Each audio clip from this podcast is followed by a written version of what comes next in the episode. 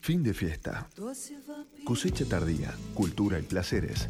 En la trasnoche del domingo. Con Luis Diego Fernández, Aki Tejerina y Fabián Couto. Fin de fiesta 2022. Séptima temporada entre neblinas.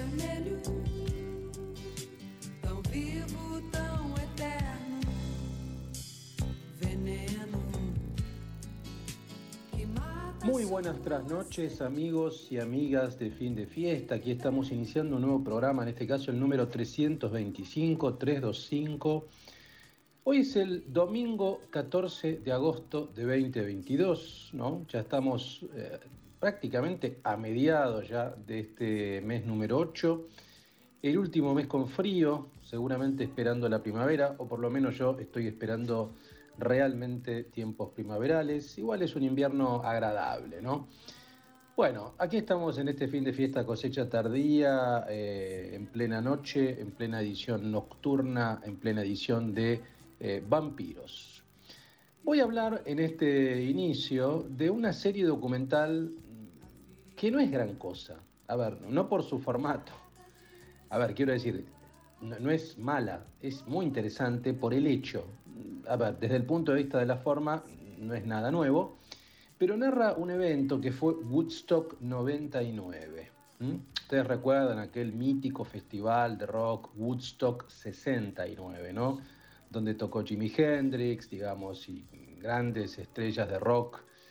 Pero bueno, en aquel momento estamos hablando fin de la década del 60, digamos, estamos hablando de flower power, de hipismo, eh, del mundo de la contracultura, del mundo de la experimentación lisérgica, de las comunidades autogestivas, de la ecología, de la oposición a la guerra de Vietnam, quiero decir, otro mundo.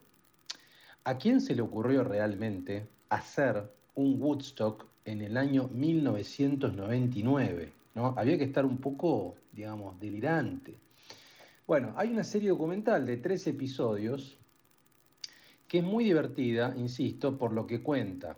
Probablemente muchos de ustedes la recuerden, ¿no? Recuerden aquel Woodstock, fue un festival, el nuevo, el del 99, que se llevó a cabo entre el 22 y el 25 de julio del 99, un intento de un Woodstock 94, por lo menos así se narra en la serie documental, que falló, no por los mismos temas, sino aparentemente por un tema de clima, llovió mucho, no fue muy, muy, muy interesante.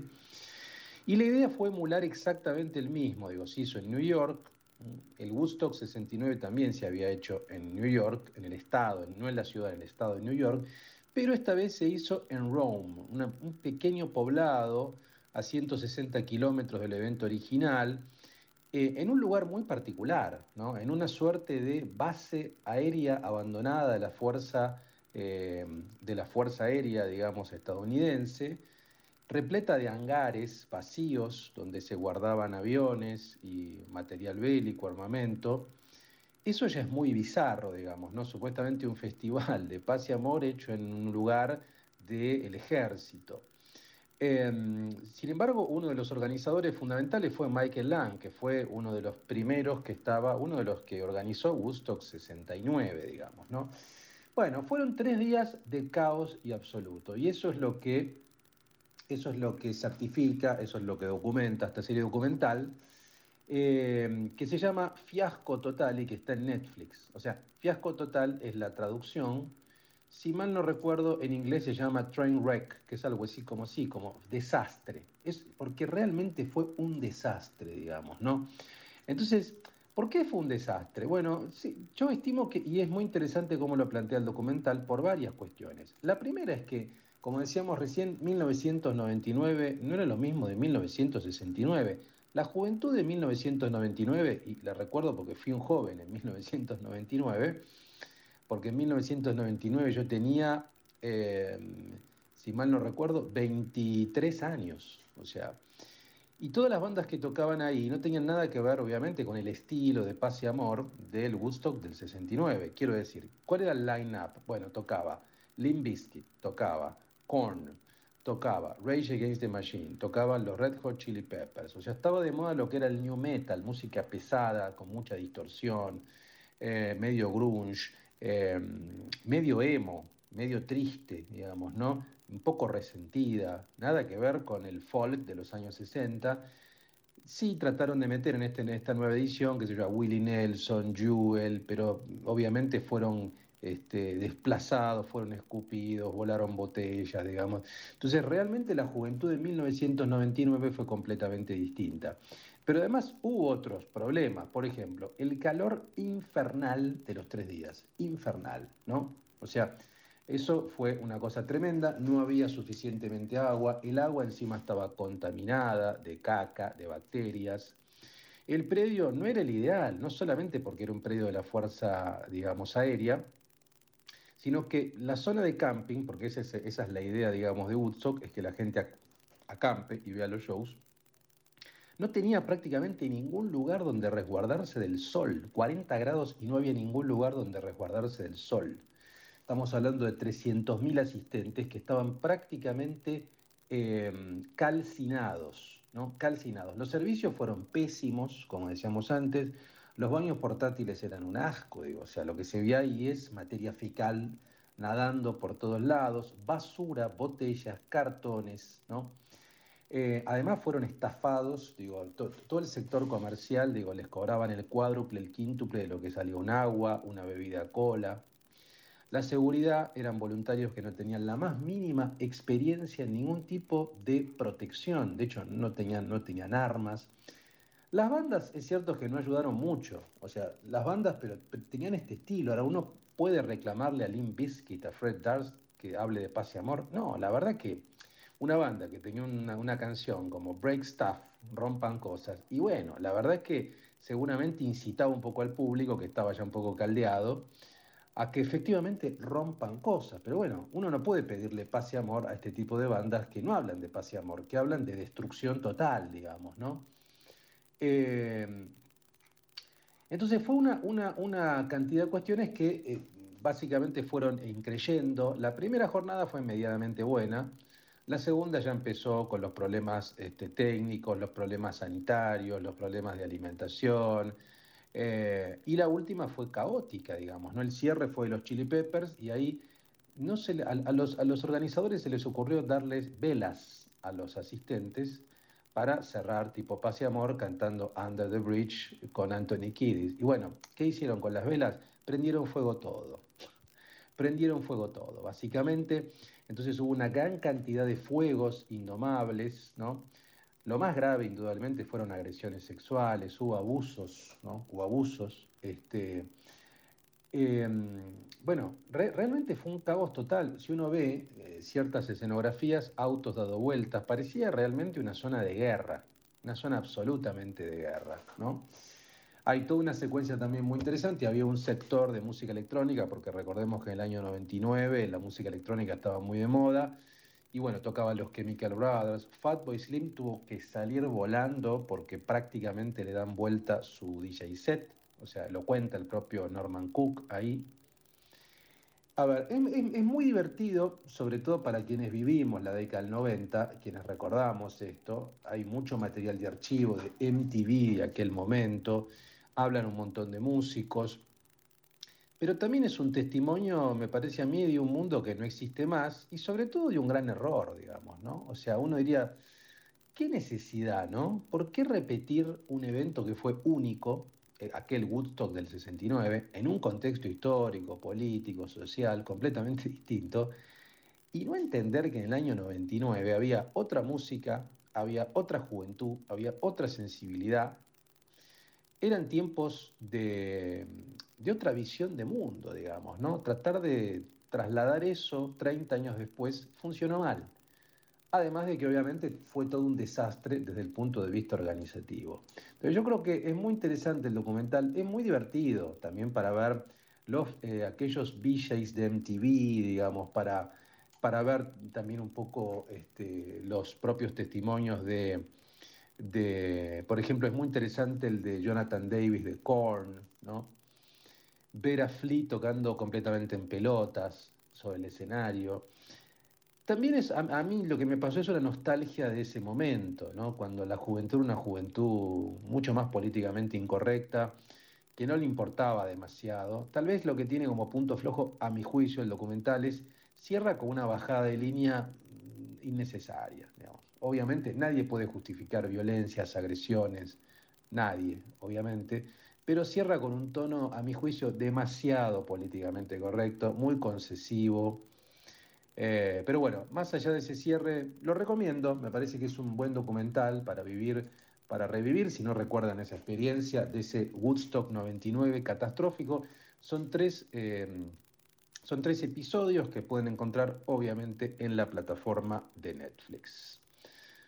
Bien amigos, en este fin de fiesta 325, 14 de agosto, domingo, casi lunes 2022, tendremos obviamente a Fabián Couto con sus recomendaciones de vinos, de gastronomía, seguramente algunos testimonios, por supuesto la tracklist que nos va a proveer, seguramente con algún toque de algún, eh, algún artista que participó en Woodstock 99.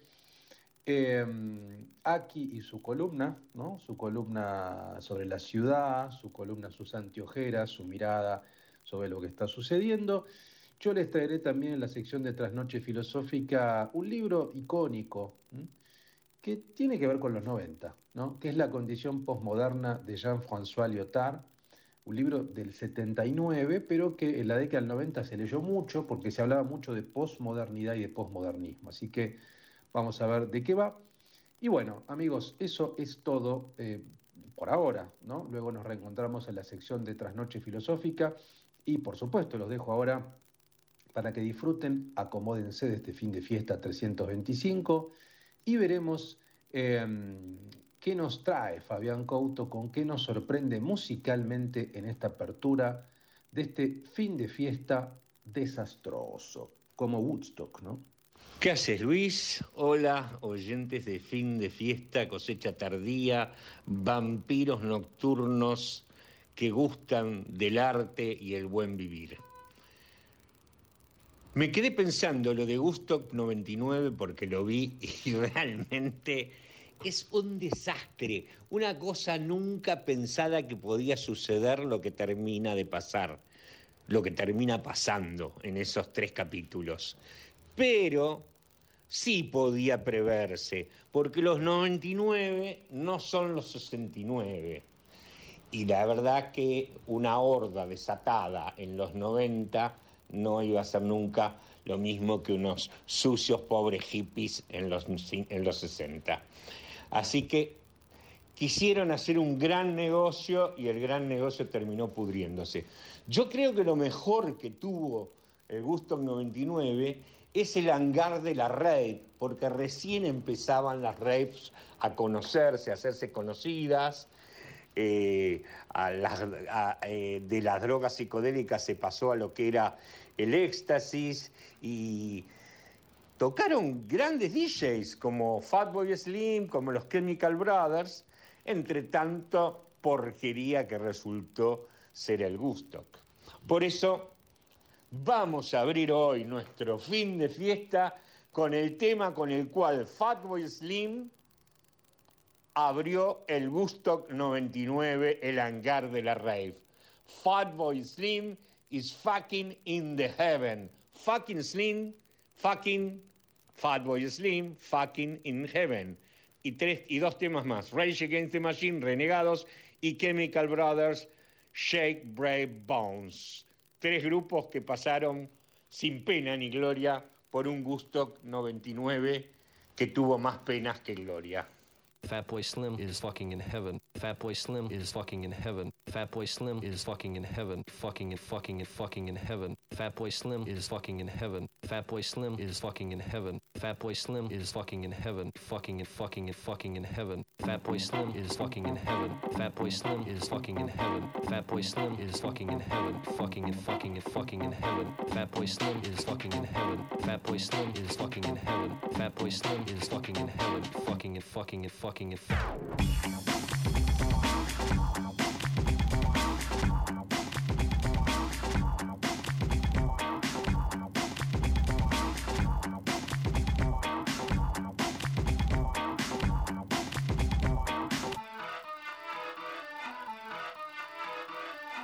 Slim is locking in.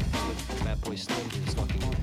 Fat boy slim is locking in. Locking in in heaven. Fat Boy Slim is fucking in heaven. Fat Boy Slim is fucking in heaven. Fat Boy Slim is fucking in heaven. Fucking and fucking and fucking in heaven. Fat Boy Slim is fucking in heaven. Fat Boy Slim is fucking in heaven. Fat Boy Slim is fucking in heaven. Fucking and fucking and fucking in heaven. Fat Boy Slim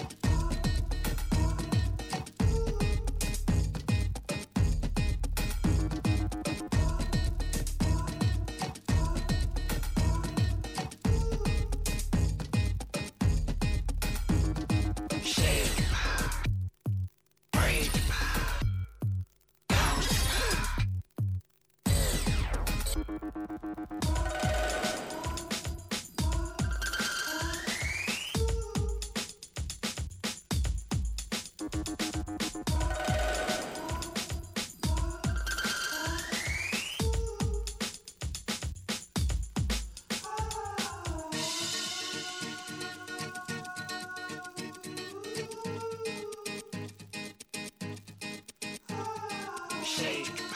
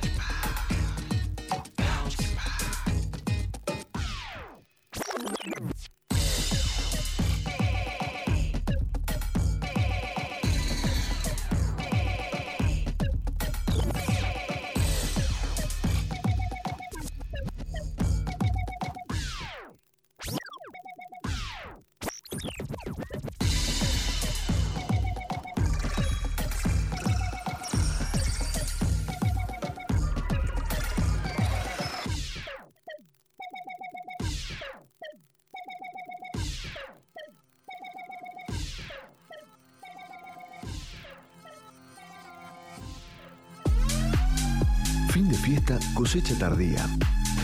La oscuridad, en la que solo los amantes sobreviven. Tres voces, cruzando la trasnoche sin cinturón de seguridad, ni miedo a lo desconocido. Fin de fiesta, séptima temporada. San Francisco, where's your disco? Disco, disco, disco. Hola, ¿qué tal? Soy Ezequiel Jacobone y quiero invitarte a escuchar Regiones 1110. Del norte a la Patagonia, de Cuyo al litoral.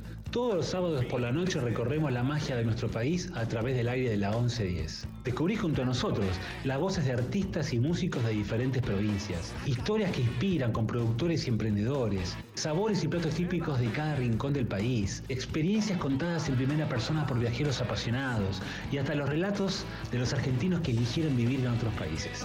Regiones 1110. Todos los sábados de 22 a 23 viví las regiones argentinas sin salir de tu casa por la 1110, la radio pública de Buenos Aires. Regiones 1110. Nos une lo que compartimos. Conectate con la ciencia jugando y aprendiendo en familia. El Planetario tiene propuestas para todas las edades, que van desde actividades para armar y colorear hasta podcast de entrevistas y curiosidades astronómicas. Ingresa a las redes del Planetario en Instagram, Facebook, Twitter y Spotify o a www.planetario.buenosaires.gov.ar y descubrí el universo desde casa. La 1110, tu ciudad, tu radio.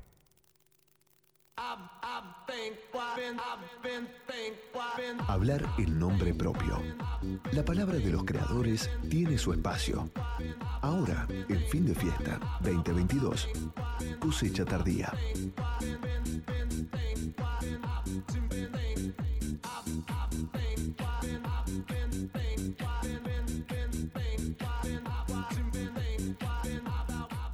Hoy les comento, hoy les comento el aniversario 12 años de un club de vinos. Un club de vinos muy particular, muy diferente y muy bien hecho. Club Bon Vivir. Un club que buscó diferenciarse siempre de las propuestas conocidas en el mercado local y que desarrolló un proceso de selección para los vinos que los socios reciben en sus domicilios bastante estudiado. Eh, los vinos son elegidos por un panel de expertos, gente muy profesional a la cual conozco, como Verónica Gurizati y Alejandro Iglesias, sommeliers, y es coordinado por Teresa García Santillán, la gerente de desarrollo comercial del club. A ver, eh, el club llega a mandar a sus socios más de un millón de vinos por año, ¿no? Eh, mensualmente cada socio de las diferentes selecciones recibe sus vinos a domicilio y sin costo de envío. Las cajas además suelen contener las fichas y un comentario sobre los vinos recetas y marinajes.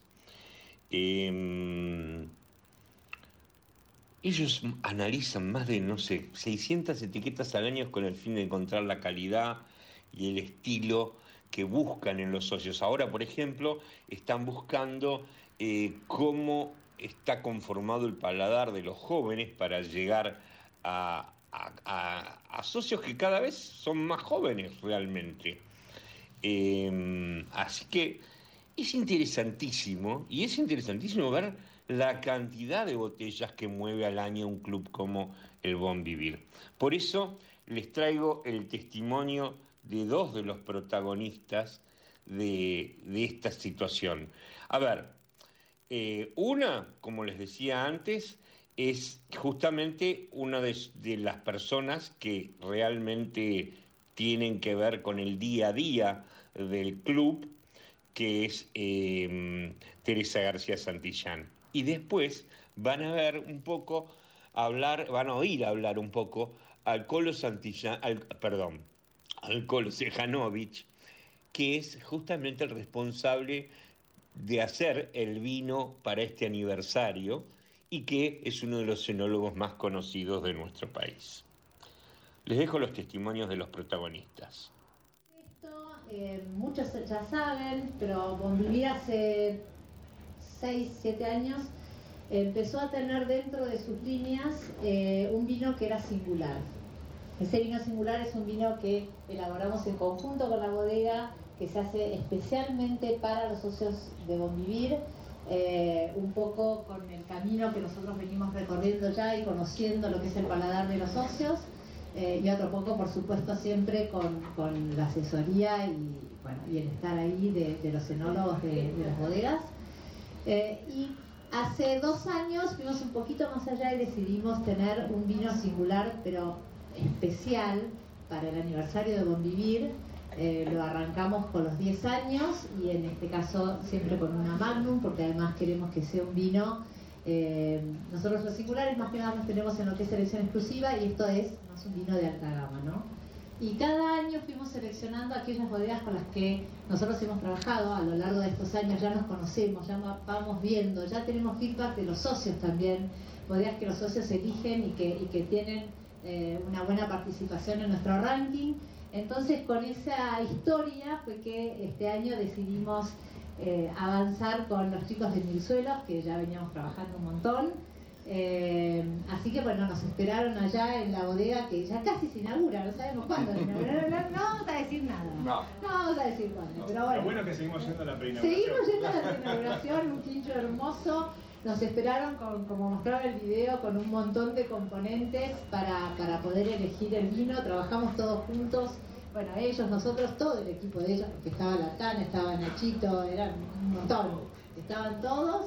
Eh, y bueno, y fuimos trabajando entre todos y con esta idea en la cabeza de que fueran los mil suelos, decía yo, ¿no? Qué, qué importante que a mí me parece, bueno, alucinante y ya va, va a contar Jeff un poco más de qué significa esto de mil suelos, pero la idea de que en el vino estuviera las- los diferentes suelos, en este caso del Valle del Uco. De la pandemia a la guerra, del día a la noche. Porque lo bueno es de maceración lenta. Fin de fiesta, cosecha tardía. Un programa de seres nocturnos y crianza en cubas de roble. Fin de fiesta, cultura y placeres para la inmensa minoría. Noches. Buenas noches. Es contagioso. Este, Bueno, ya agradecerles también muchísimo que vengan. Me parece súper interesante sobre todo eh, la gran amplitud que tienen de, de llegar al consumidor y creo que gran parte del éxito que ha tenido el club ha sido de acercarlo al consumidor realmente al- a las bodegas, a los vinos. Eh, sí, cada vez eh, yo siento que hay eh, que el consumidor se anima a probar, se anima a probar cosas, no se siente que no está preparado y creo que eso, eso- ese tipo de sentimiento tiene que ver mucho con el trabajo que ustedes han hecho. Y bueno, nosotros en este vino, este, como bien decía Fede, presentamos un montón de distintas microvinificaciones que todas tenían que ver con microvinificaciones de distintos suelos, distintos lugares del Valle de Uco. Y bueno, hicimos a ciegas distintos cortes hasta que llegamos a este que estamos probando. Y, bueno, la idea en sí es eh, un vino del Valle de Uco que tenga su personalidad y que es único para el Club del Buen y, este, bueno, que va a llegar al consumidor y nuevamente a mí me parece súper interesante lo importante que es el, consumidor del, Club del Buen. Eh, digamos, hay gente que está muy activa, que siempre está llevándole a ustedes las fichas, que le está contestando cuáles vinos les gustan más o cuáles perfiles les gusta. Y, bueno, parece súper importante poder acercar al consumidor realmente al, producto. Y así este, poder eh, ofrecer lo que realmente está buscando.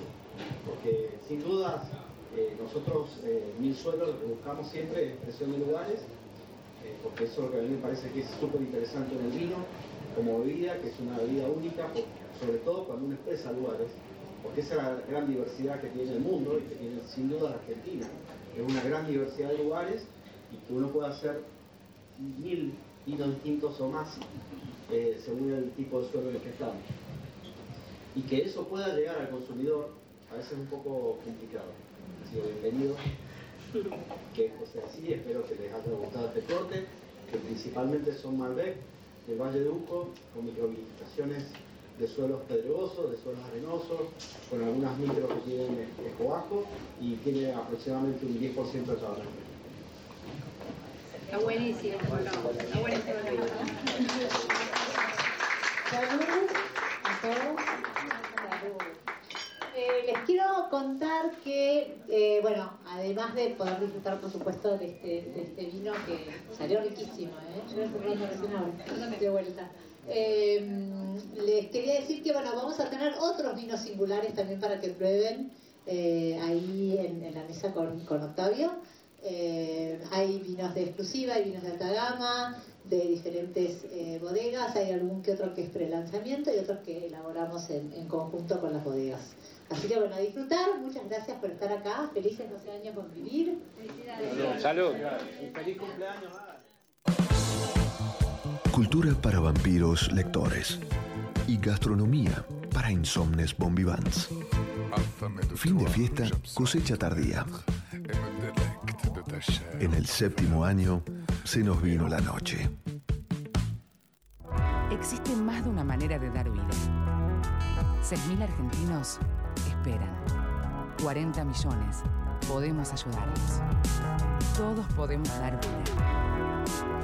Comunicate al 0800-555-4628 www.incucay.gov.ar Es un mensaje del Ministerio de Salud, Presidencia de la Nación. Comentá, participá, opina, compartí, comunicate, buscanos. En Twitter como arroba la 1110. En Facebook barra la 1110. Y en Instagram arroba la 1110. Somos la radio pública de Buenos Aires. Estamos en las redes y te queremos escuchar.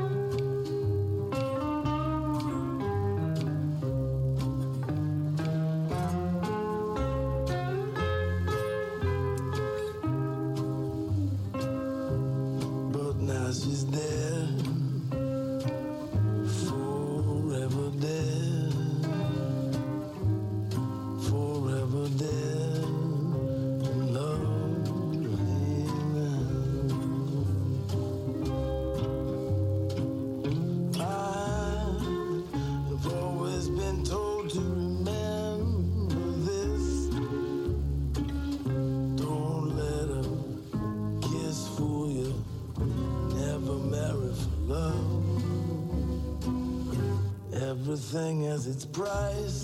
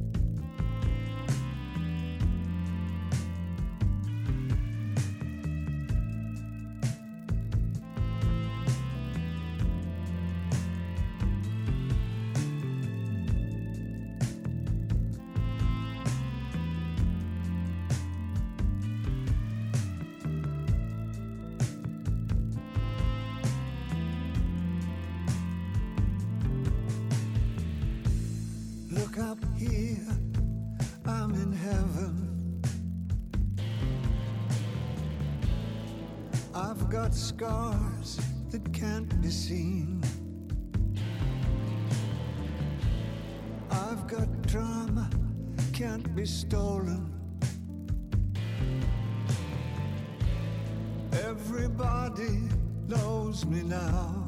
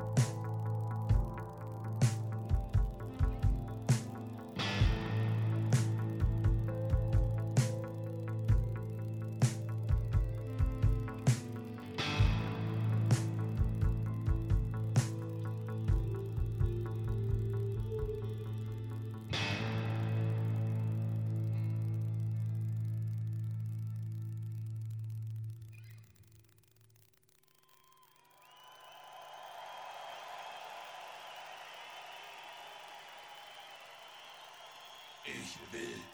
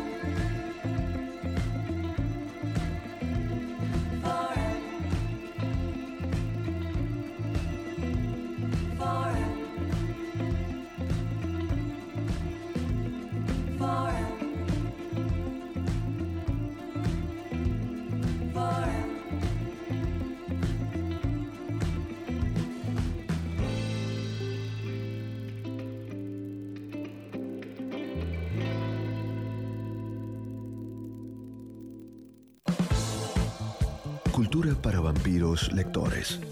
Y gastronomía para insomnes bombivans.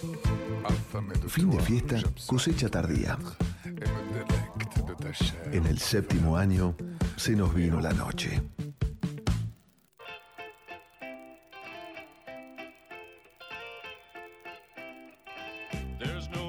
Una guía trasnochada para buscar la paz entre tinieblas. Lo mejor de la semana, según la mirada urbana de Aki Tejerina.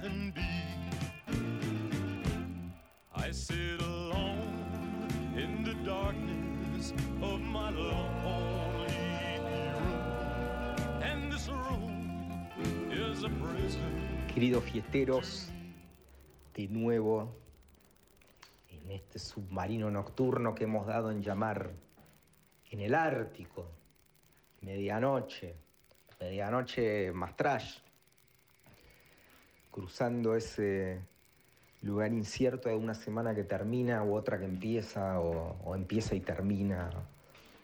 Qué, qué ligado está el principio con el fin, el fin con el principio. Cuando uno nace, respira por primera vez. Cuando uno muere, ah, exhala. Aparentemente, cuando nacemos, traemos atrás toda una carga genética, historia, vibracional, ADN, llámalo como quieras, todo, que ya exactamente se sabe cuántas veces va a respirar esa persona y exhalar antes que muera, ¿entendés? No sé, traes 5 millones de respiraciones. Eso sería la predestinación. Pero el libre albedrío lo podés manejar vos, porque una cosa es respirar todo rápido y otra es que haya una pausa entre respiración y respiración. Las cosas, los acontecimientos, los eventos que nos caen como una catarata del Iguazú en la cabeza, ¿los podemos controlar? No, ya vienen predeterminados, qué sé yo, no sé. En fin, hablando de pavadas, pavaditas, eh, anduve mucho por esta... Pareciera ser como que el invierno le faltó, le faltó picante, ¿no? No, a mí me gusta el frío, me gusta el calor, me gustan las distintas cosas. Ojalá que, ya, que eso haya sido el shot más grande del invierno, pensando en las personas que viven en la calle, en las personas que viven en, lugares que no pueden calefaccionar, en la gente que sufre el frío. Eh, cada programita lo veo más como una llegada a la primavera. Noto que la ciudad está sedienta de, Me parece que este va a ser el primer año realmente sin, el, sin la presión del barbijo, la octava vacuna, la, la, la, la, la, la, la. ¿No? Vamos a entrar en otra locura, el mundial, las elecciones, etcétera, etcétera. Pero bueno, está en cada uno de nosotros elegir cómo, cómo, cómo lo, transpira, cómo lo respiramos, cómo lo vamos eh, transcurriendo, cómo lo vamos tra- trascendiendo. Este fin de fiesta cosecha tardía que hemos, hemos transitado del fin de fiesta original, fue cambiando el formato, fue mutando. En un momento nos sentimos súper cómodos, nos pareció alucinante el programa, conocimos un montón de, de personas, eh, empezamos a funcionar ultra bien con, con Fabi, con, con el gran filósofo Luis Diego, con Salton, con, con la gente de los programateurs. Eh, y después, bueno, nos agarró la pandemia, nos fuimos corriendo de horario y acá estamos con las ganas, estoy hablando un poco de nuestro nivel de, de respiración. Estamos respirando como podemos, como queremos, como nos sale, qué sé yo. Estamos pensando en cómo será el año que viene, que si vamos a querer seguir juntos, etcétera, etcétera. La verdad es que la, la comunicación por esta vía para mí siempre es un, un placer. Me siento muchas veces como, no sé, como el soldado japonés que se quedó ahí del otro lado esperando el ataque enemigo y, y 500 metros había hoteles con, con turistas y, los japoneses sacaban fotos a los americanos y ya eran todos amigos. Muchas veces me pasa eso con Argentina, que nos veo, nos veo metidos en conflictos que el mundo no solo ya superó, sino que ya se olvidaron que existían. Me causa gracia esa cosa de que, y querés que le vaya bien a Massa, sí, boludo, quiero que le vaya bien. Pero ¿qué es que le vaya bien a Massa? No sé, boludo, yo soy como simple con eso. Al pescadería de la esquina quiero que venda pescado. Massa quiero que baje la inflación, que haya más laburo, menos violencia, más, eh, o sea, son, son seis cosas muy simples para mí y me parecería genial que le vaya bien porque me gustaría que la elección del 2023 sea entre alguien que le fue bien y alguien que quiera hacer las cosas mejor. ¿No? No esas cosas del pasado de, este que ya estuvo, que vino, este el otro, que sea así, en- entre alternativas superadoras. El otro día estaba tomando un vino con un amigo y decía, boludo, siempre están hablando de, no, el déficit, hay que cortar, hay que... achi-". No puede venir uno que diga, che, vamos a exportar, vamos a hacer esto, nos vamos a forrar. ¿Viste? Es como si yo a, mis hijos le hubiera dicho, che, boludo, este año no hay que repetir el colegio, hay que, va a estar jodido, podemos repetir las previas, ¿viste? Loco, apuntemos, apuntemos a las estrellas, miremos para arriba, respiremos, querámonos más, sonriámonos, descarguémonos un poco esta cosa que traemos.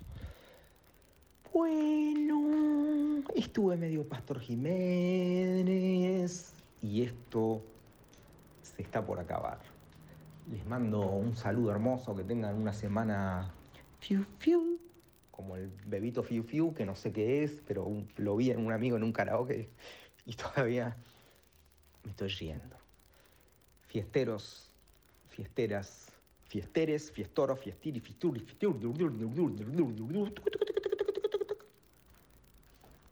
Salgamos de la Matrix, juntos. Yo me imagino que se tiene que batallar para dejarla. Si usted la quiere bastante, pues no es muy fácil para dejarla. Hay que sufrirle para dejarla.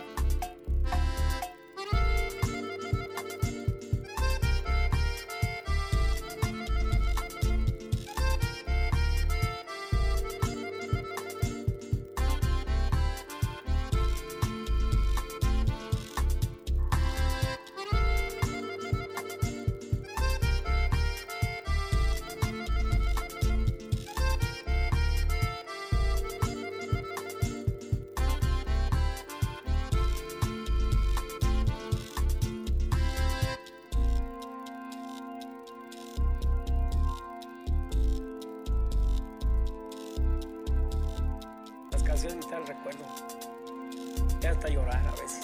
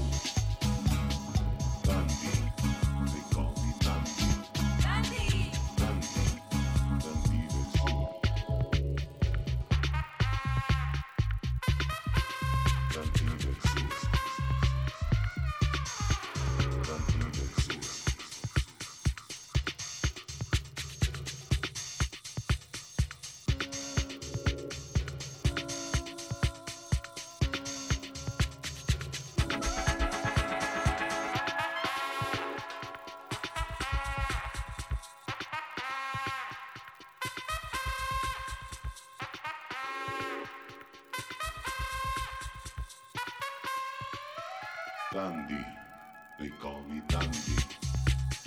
Dandy, Dandy del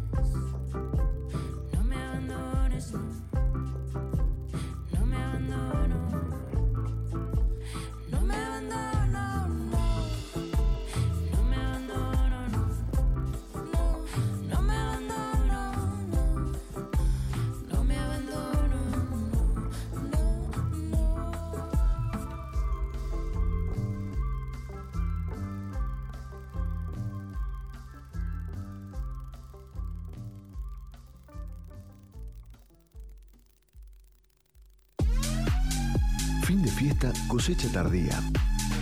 La oscuridad en la que solo los amantes sobreviven. Tres voces cruzando la trasnoche sin cinturón de seguridad ni miedo a lo desconocido. Fin de fiesta, séptima temporada. Prevengamos el coronavirus, una enfermedad que se transmite a través de gotas de estornudos y tos y del contacto con manos a ojos, boca y nariz.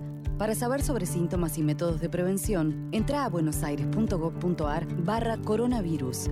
Entre todos podemos prevenir el coronavirus. Buenos Aires Ciudad. Vamos, Buenos Aires. Hola, soy Marcelo Pavasa, conductor de Disfrutemos BA. De lunes a viernes, de 10 a 12, aquí en Radio Ciudad, te traemos una agenda completa con todo lo que ofrece Buenos Aires en materia de cultura. Junto a un excelente grupo de profesionales hablamos directamente con los protagonistas, artistas, músicos, directores, autores, curadores de muestras, directores de espacios y un largo etcétera. No te olvides, Disfrutemos BA, tu agenda cultural personalizada, todos los días de 10 a 12 por la 1110.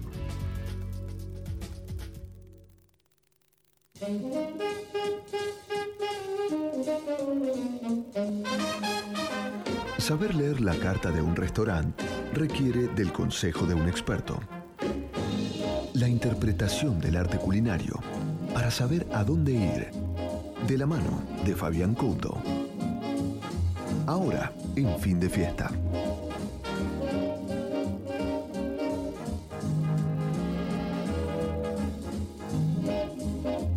Amigos, les traigo hoy un nuevo restaurante para comentarles para los que gustan de la cocina peruana.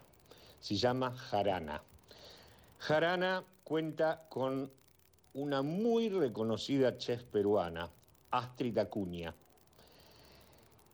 Ella es quien presenta una propuesta muy, muy interesante con la cocina de lo que son sus raíces y el toque argentino, ceviches, causas, tiraditos, sushi, anticuchos, carnes a la parrilla.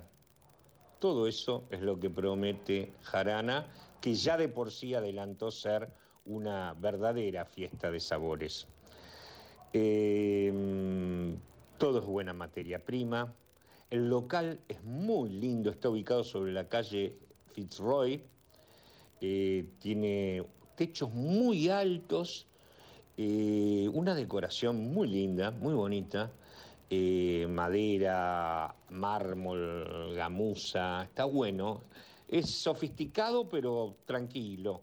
Eh, hay una barra muy larga al costado del salón con buena coctelería. En el centro hay mesas más bajas y también hay como unos apartados, si mal no recuerdo. Eh, tiene también una terraza al aire libre con calefacción en el piso de arriba, lo cual está bueno también. A ver, como les decía, hay de todo. Hay pulpo con humus, eh, chicharrón de chipirones, también empanadas de lomo saltado para que, eh, y crema de rocoto, las papas huancaínas espectaculares. Eh, la verdad que se come muy bien por lo que pude apreciar. Vamos a ver cómo se sigue desarrollando, pero la verdad en lo que fue su presentación estuvo muy bien. Los ceviches, tiene cuatro opciones de ceviche. eh, para los que gustan, eh, a mí me gustó, el, por ejemplo, una opción que hay vegana, ceviche vegano, con portobelos marinados, tomates, palta rostizada, boniato y leche de tigre de cayú. Eso es interesantísimo. El, ceviche de, de, mm, vegano es ideal para los que eh, quieren probar un buen ceviche. Hay pollo broster, muy típico peruano, y después también tienen, por supuesto, si quieren un bife de chorizo, eh, de todo, la verdad de todo y muy, muy bien hecho, muy rico, muy rico. Eh, hay una pesca blanca cocida con chimichurri, queso crema, verdeo, tempura, salsa huancaína, hilos de papa y polvo de aceitunas picantes que no se lo pueden perder. Increíble, ese plato es increíble. Eh, la verdad que cocina muy bien, realmente tienen, es, es una cocinera increíble. Los tragos no, puedo- no he podido probar cócteles, pero mm, parece que están muy bien los de Paul Zárate y hay uno que se llama ¿Qué chicha pasa? Es que es un juego de palabras en una frase peruana con carácter y una bebida típica, ¿no? Como es la chicha morada. Tiene gin tanqueray, zumo de limón, almíbar, chicha morada y está como decorado con un coral de chicha morada con un garnish comestible. Está bueno, está bueno. Miren amigos, yo creo que Jarana llega a la escena gastronómica para hacer realmente una verdadera fiesta de aromas, de sabores y colores como es el Perú, ¿no? Con esa cocina tan, tan particular que tiene el Perú. La verdad que, bueno, se van a encontrar con Astrid Acuña, que viene de los mejores lugares de cocinar y con los mejores. Para mí, Jarana, si no lo tiene, escuchen esta sugerencia. Tiene que terminar en fiesta con música el día, la noche. Ténganlo en cuenta, ténganlo en cuenta. Como fue el día de la inauguración, que Isnaola se lució. Un gran.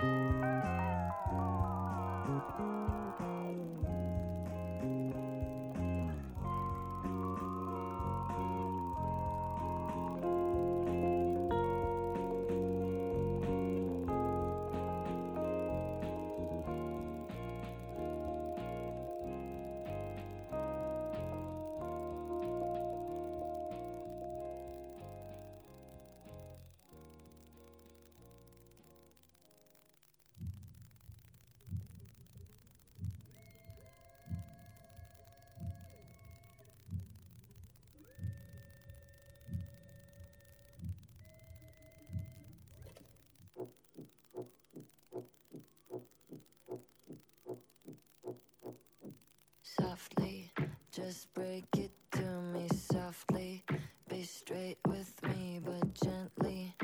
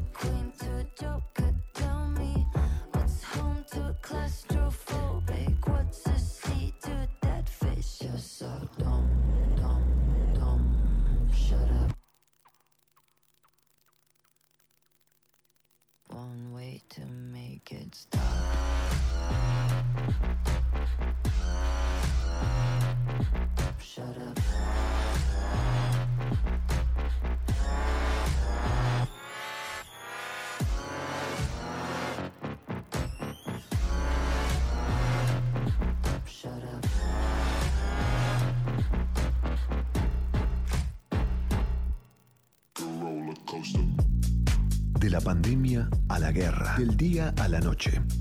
Porque lo bueno es de maceración lenta. Fin de fiesta, cosecha tardía. Un programa de seres nocturnos y crianza en cubas de roble. Fin de fiesta, cultura y placeres para la inmensa minoría. Existe más de una manera de dar vida. 6.000 argentinos esperan. 40 millones. Podemos ayudarlos. Todos podemos dar vida. Comunicate al 0800-555-4628 www.incucay.gov.ar Es un mensaje del Ministerio de Salud, Presidencia de la Nación. Descarga la nueva versión de la aplicación Vea Medios y escucha la 1110 con la mejor calidad desde tu celular, iPad o tablet.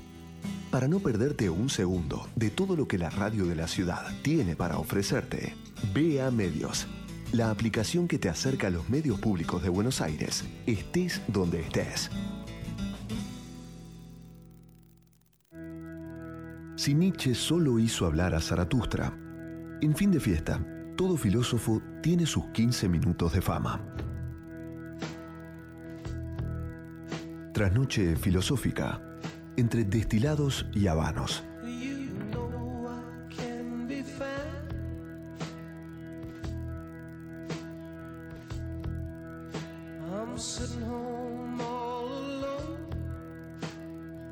Muy bien, acá estamos en la sección de Trasnoche Filosófica en fin de fiesta. Eh, yo recuerdo, voy a empezar con una nota personal, digamos. En la década del 90 estudiaba filosofía eh, y una, a ver, un término que circulaba mucho, no solo la gente que estudiaba filosofía, letras, que andaba en un circuito cultural, digamos, también en el circuito del under, que yo me movía bastante por allí, en la música, en el cine. Había una palabra que daba vueltas y si uno andaba por la calle Corrientes o por cierto circuito, se encontraba con mesas de artistas o de pensadores que era la posmodernidad y tal cosa. O sea, la literatura y la posmodernidad. Pero incluso uno podía llegar al absurdo, no sé, qué sé yo, la cocina y la posmodernidad, la arquitectura y la posmodernidad. Quiero decir, la posmodernidad en la década del 90 era la gran palabra que tenía inflación conceptual. Estaba de moda y ser posmoderno era algo bien visto, ¿no? Era algo cool. Ahora, ¿de dónde sale ese término posmodernidad realmente desde el punto de vista filosófico? Bueno, esa palabra en verdad algunos estudiosos dicen que lo primero que aparece es la arquitectura posmoderna, que es una arquitectura que trata de ensamblar diferentes estilos, que es heterodoxa. Ahora, desde el punto de vista de la filosofía, que nos interesa en nuestra sección, el, libro, digamos, que de alguna manera articula el- cuáles son las ideas de lo posmoderno, es precisamente la condición posmoderna de Jean-François Lyotard, digamos, un filósofo francés, un filósofo eh, fundamental, digamos, nacido en Versalles en 1924 y muerto en 1998. Digamos, él tiene un amplio campo de trabajo, la epistemología, la comunicación, digamos, pero indudablemente su libro fundamental va a ser La condición posmoderna, digamos, ¿no? Eh, estudió filosofía en la Sorbona, como casi todos los filósofos que pasaron por, eh, digamos, en aquel momento, tuvo el impacto de mayo del 68, se sintió atraído por las promesas del socialismo, adhirió brevemente al marxismo, pero luego abjuró, luego fue bastante crítico y se distanció de las posiciones eh, marxistas, digamos, ¿no? Formó parte de un grupo llamado Socialismo y Barbarie, por ejemplo, con Cornelius Castoriadis, y, insisto, participó activamente de mayo del 68 y luego efectivamente rompió eh, con aquella visión, digamos, ¿no? La condición posmoderna, que es lo que nos trae a nosotros, es un libro de mil que está publicado en 1979. Eh, y vean ustedes que es muy interesante eh, por qué fue escrito este libro. Este libro fue escrito originariamente como un informe. O sea, es un libro muy breve, muy, muy, muy, muy breve. Un informe dirigido al Conseil des Universités du Québec, ¿no? O sea, al Consejo de Universidades de Quebec, de Canadá, eh, que es algo así como una radiografía. O sea, lo que se le pidió a Lyotard es que haga una radiografía del estado de situación desde el punto de vista epistemológico, estético, político, de, de, lo que era el mundo en 1979. Y el texto lo que plantea es cuál es su gran hipótesis, digamos, ¿no? o qué es lo que, qué es lo que sería lo posmoderno realmente según, eh, según Lyotard. Bueno, para entender lo posmoderno tenemos que entender lo moderno. ¿Qué es lo moderno? ¿Cuál es la principal característica de lo moderno? ¿Y cuándo arranca lo moderno? Bueno, podemos pensar que la modernidad probablemente arranque con la Revolución Francesa, digamos, ¿no? En el siglo XVIII, siglo XVIII, siglo XIX, gran parte del siglo XX. ¿Y ¿Cuál es la característica de la modernidad? Bueno, que la modernidad está atravesada por grandes relatos, por lo que llama, eh, por lo que llama Lyotard grandes narrativas o grandes relatos, ¿no? Esos grandes relatos son grandes interpretaciones de la humanidad que tratan de explicar todo, la ilustración, por ejemplo, es un gran relato, el racionalismo, el marxismo también, por supuesto, el liberalismo, un clásico también, pero uno incluso podría irse hasta el cristianismo como un gran relato. Ahora, lo que va a plantear la, la noción de posmodernidad aplicada en filosofía, hasta ese momento se utilizaba, como decíamos, solamente en arte, en arquitectura, es al revés. Lo posmoderno es la incredulidad o el escepticismo respecto de esas grandes narrativas. Es decir, eh, uno sospecha, uno no cree ni en las posiciones ilustradas, marxistas, liberales, cristianas, digo, todo gran relato totalizador, digamos, ¿no? Entonces, esa es una de las características, o sea, el mundo posmoderno es un mundo que descree de todo gran relato, que desarticula toda gran metanarrativa, ¿no?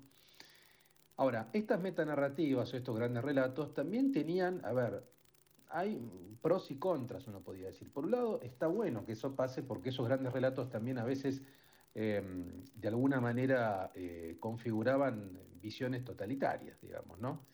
Por supuesto. Incluso uno también puede pensar que el fascismo, el nazismo fueron grandes relatos. Entonces, hay una vocación totalitaria a veces en esas metanarrativas. Y por otro lado, sospechar nos hace caer en posiciones relativistas, en posiciones relativistas extremas, escépticas, que sospechan de todo tipo de verdad objetiva, De hecho, eso es lo que se critica a, la, a la posmodernidad. Se decía que alguien era posmoderno precisamente porque alguien no creía en grandes, en, grandes relatos, porque era escéptico, porque era relativista, porque caía en visiones de pastiche, o sea, de parodias, estéticamente eso se ve, digamos, las parodias. Y en lugar de los grandes relatos que había, bueno, había pequeños relatos, o como lo llama este, Jean-François Lyotard, había juegos del lenguaje, digamos, ¿no? O sea, una de las características de la cultura posmoderna es que emerge sobre todo después de la Segunda Guerra Mundial, en la segunda mitad del siglo XX, sobre todo a partir de la década del 50 y sobre todo en la década del 60, 70, digamos, es que la realidad es resultado de juegos del lenguaje, sin ninguna estructura general, digamos, ¿no? De juegos del lenguaje, la economía postindustrial también funciona de esa manera, la inteligencia artificial, la informática, los medios de comunicación masivos, todo este tipo de cuestiones que explotan en la segunda mitad del siglo XX eh, forman un poco la estética y la característica de la posmodernidad, de lo posmoderno. Ahora, coinciden todos en esta sospecha de los grandes relatos. ¿no? Y sí, ver, una posición posmoderna, insisto, es una posición escéptica que sospecha de toda verdad objetiva, relativista. Eh, y que sin embargo a veces y que converge con posiciones capitalistas, porque el capitalismo un poco tiene esa visión, digamos, ¿no? O sea, es una gran máquina deseante que conecta diferentes deseos, diferentes cuerpos, pero no hace falta un gran relato por detrás, ¿no? El libro este de Lyotard fue un libro que tuvo mucho impacto, básicamente, que también fue muy criticado. Por ejemplo, un gran filósofo alemán como Jürgen Habermas le respondió eh, al revés en una conferencia que se llamó Modernidad, un proyecto incompleto. Y luego el discurso filosófico de la modernidad. Habermas salió de alguna manera a defender la posición de la modernidad. Ahora, a mí me parece que eh, es interesante releer este texto. Yo creo que, eh, que está bueno verlo precisamente como un, como un testimonio de una época y probablemente como un momento que todavía estamos transitando, digamos, ¿no?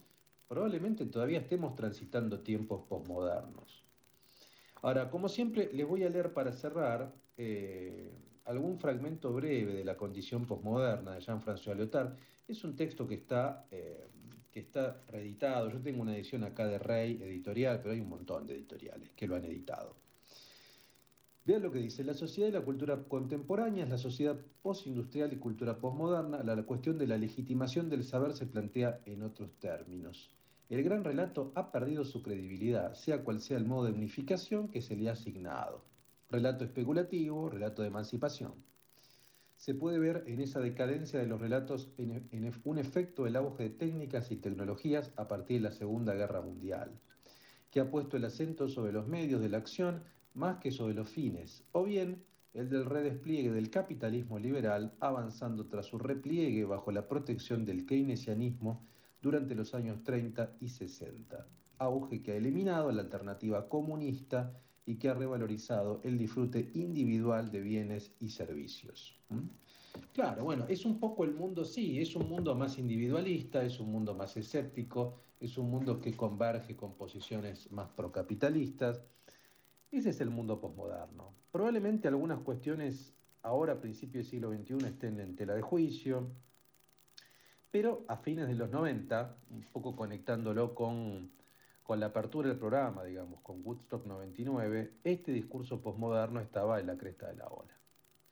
¿no? Por eso pretender hacer un festival del año 69 del 99 era no entender que vivíamos tiempos posmodernos, digamos, era otra situación, era otra juventud. Bueno, conectamos un poco el principio con la sección. Muy bien, amigos, eh, reflexionemos entonces sobre la condición posmoderna de Jean-François Lyotard y eh, cómo vamos a reflexionar, bebiendo algo, fumando algo. Les recomiendo, ¿saben qué? Un joya de Nicaragua. Son muy buenos habanos nicaragüenses, buena relación precio-calidad, ahora que los habanos han subido bastante producto del dólar, pero se mantienen un buen precio. Los robustos son muy ricos. Eh, y bueno, una bebida posmoderna, y pensemos en algún buen cóctel de la década del 90, ¿no?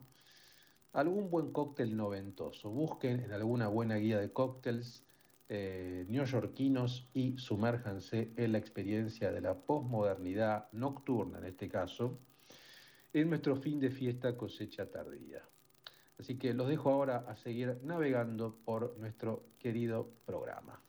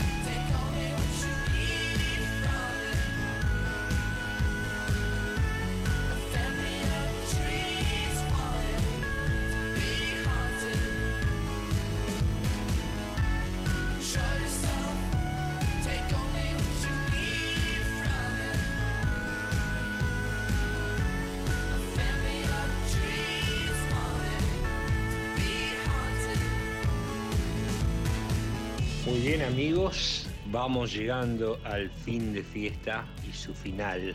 Es madrugada, ya estamos en el lunes y hay que bajar la persiana para arrancar la semana.